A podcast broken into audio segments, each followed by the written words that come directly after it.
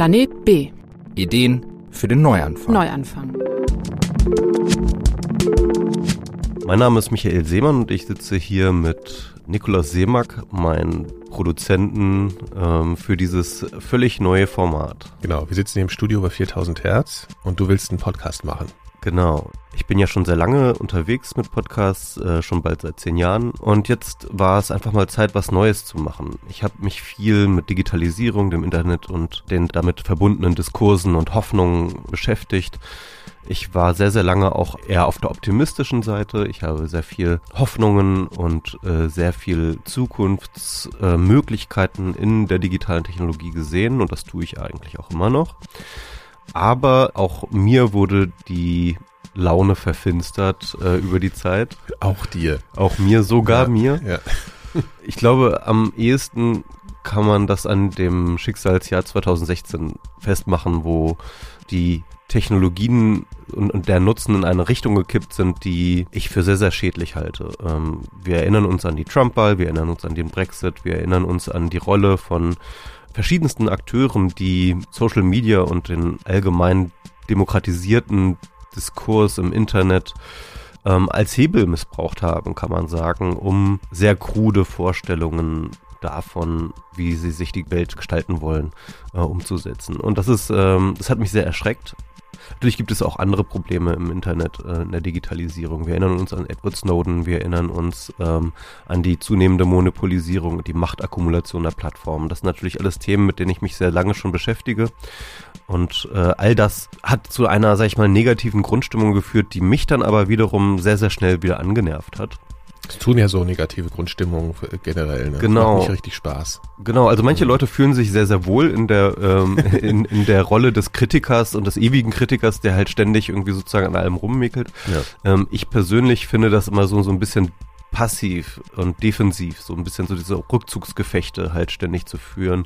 Und das nervt mich persönlich und ich, mich nervt es in dieser Rolle zu sein.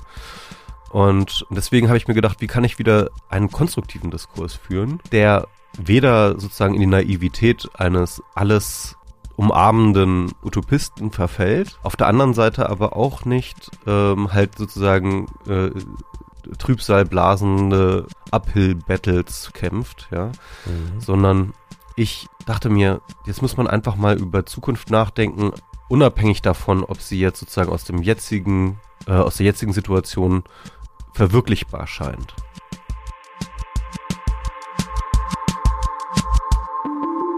Und der Titel dieses Podcasts, in dem du das versuchen willst, heißt ja Planet B.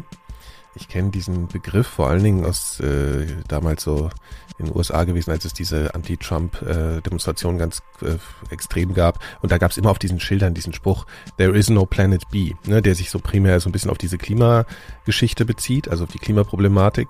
Ähm, äh, genau, und wir nennen das, den Podcast jetzt Planet B. Warum?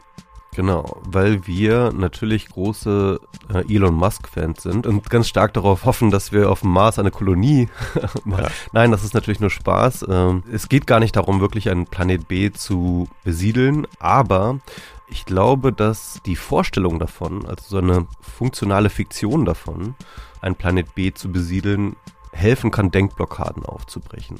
Es geht natürlich darum, dass wir Leute einladen, die eine ganz besondere Zukunftsvision haben, die bereits sozusagen eine radikale Idee für ähm, eine andere Gesellschaft mitbringen und mit ihnen darüber zu sprechen, wie sie einen Planet B konstruieren würden. Wie würden Sie eine Gesellschaft auf, auf dem Planet B konstruieren? Also auch, auch nicht nur übergreifend, sondern in einem bestimmten Bereich. Ne? So, also jetzt, die haben jetzt nicht alle einen kompletten Gesellschaftsentwurf, sondern genau. es geht damit um einzelne Leute, die sich mit bestimmten Themen beschäftigen, wo sie eine neue revolutionäre Idee haben.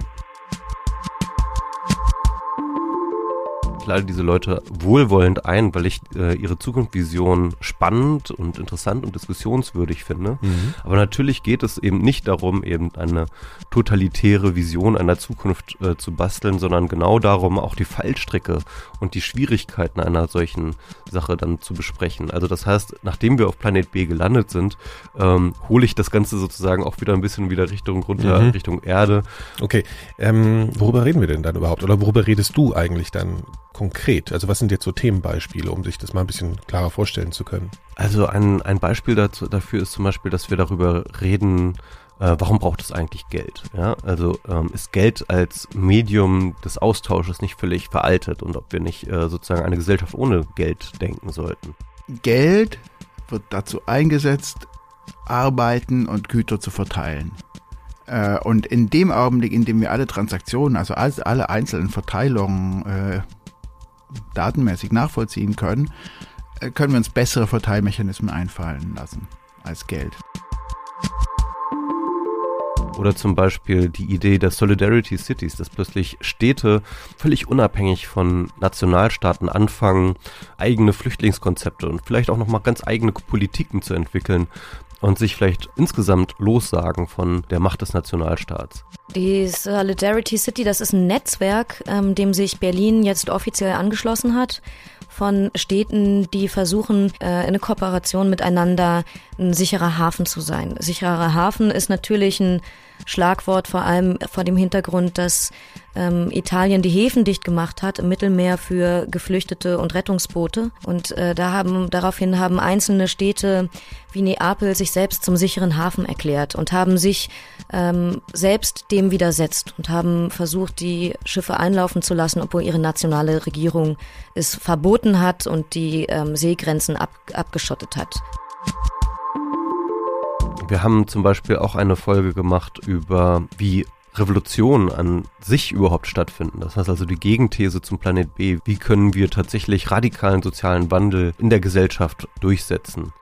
Es gibt in jeder Gesellschaft bestimmte, ich nenne das Ankerpraktiken, so bestimmte grundlegende, selbstverständliche Vollhandlungsvollzüge, auf denen ganz viel anderes aufruht und die so selbstverständlich sind, dass man sich gar nicht mehr vorstellen kann, das anders zu machen. Und sowas wie ein Übergang von einer Standesgesellschaft zu einer Gesellschaft von Gleichfreien ist diese Art von Paradigmenwechsel, wo etwas, was vorher überhaupt nicht, das war nur nicht nur eine Minderheitenposition, sondern das war an einem bestimmten historischen Moment völlig undenkbar, dass man sagen würde, alle Menschen sind gleich und das bezieht sich auf Naturrechte auch noch. Und dann gibt es eine, eine Phase, in der man gar nicht mehr dahinter zurück kann und sich gar nicht mehr vorstellen kann, was es hieße, in dieser Art von hierarchisch geordnetem Kosmos ähm, zu leben. Das beschreibe, würde ich als Revolution oder Paradigmenwechsel im Sozialen beschreiben. Natürlich geht es auch um Klimaschutz, natürlich geht es auch um Algorithmen, es geht natürlich auch ums Digitale. Es geht mhm. darum, wie können wir Algorithmen äh, besser kontrollieren. Die ganze digitale Welt so, dass sie eben nicht so äh, fürcht, fürchterlich wird, wie sie gerade momentan so ein bisschen geworden ist. Ne? Und du führst diese hochkomplexen Gespräche und ich versuche euch dann mal ein bisschen einzufangen und dir mal eine blöde Frage zu stellen, damit du uns das alles noch ein bisschen besser erklären kannst. Genau, dann kannst du ja mal eine Zwischenfrage stellen, wenn, genau. wenn du was nicht verstanden hast. Ja, genau. Das mache ich. Alles klar. Ja, okay. Ich bin sehr gespannt, wie das wird. Auf jeden Fall könnt ihr das Ganze hier abonnieren unter planetb.4000herz.de. Da gibt's auch alle Infos nochmal zu dem äh, Format. Wir versuchen äh, im zweiwöchentlichen Rhythmus hier eine Folge herauszubringen. Und äh, das gibt's überall. Apple Podcasts, Spotify, Deezer und natürlich ganz frei als ganz normalen Podcast in eurem Internet.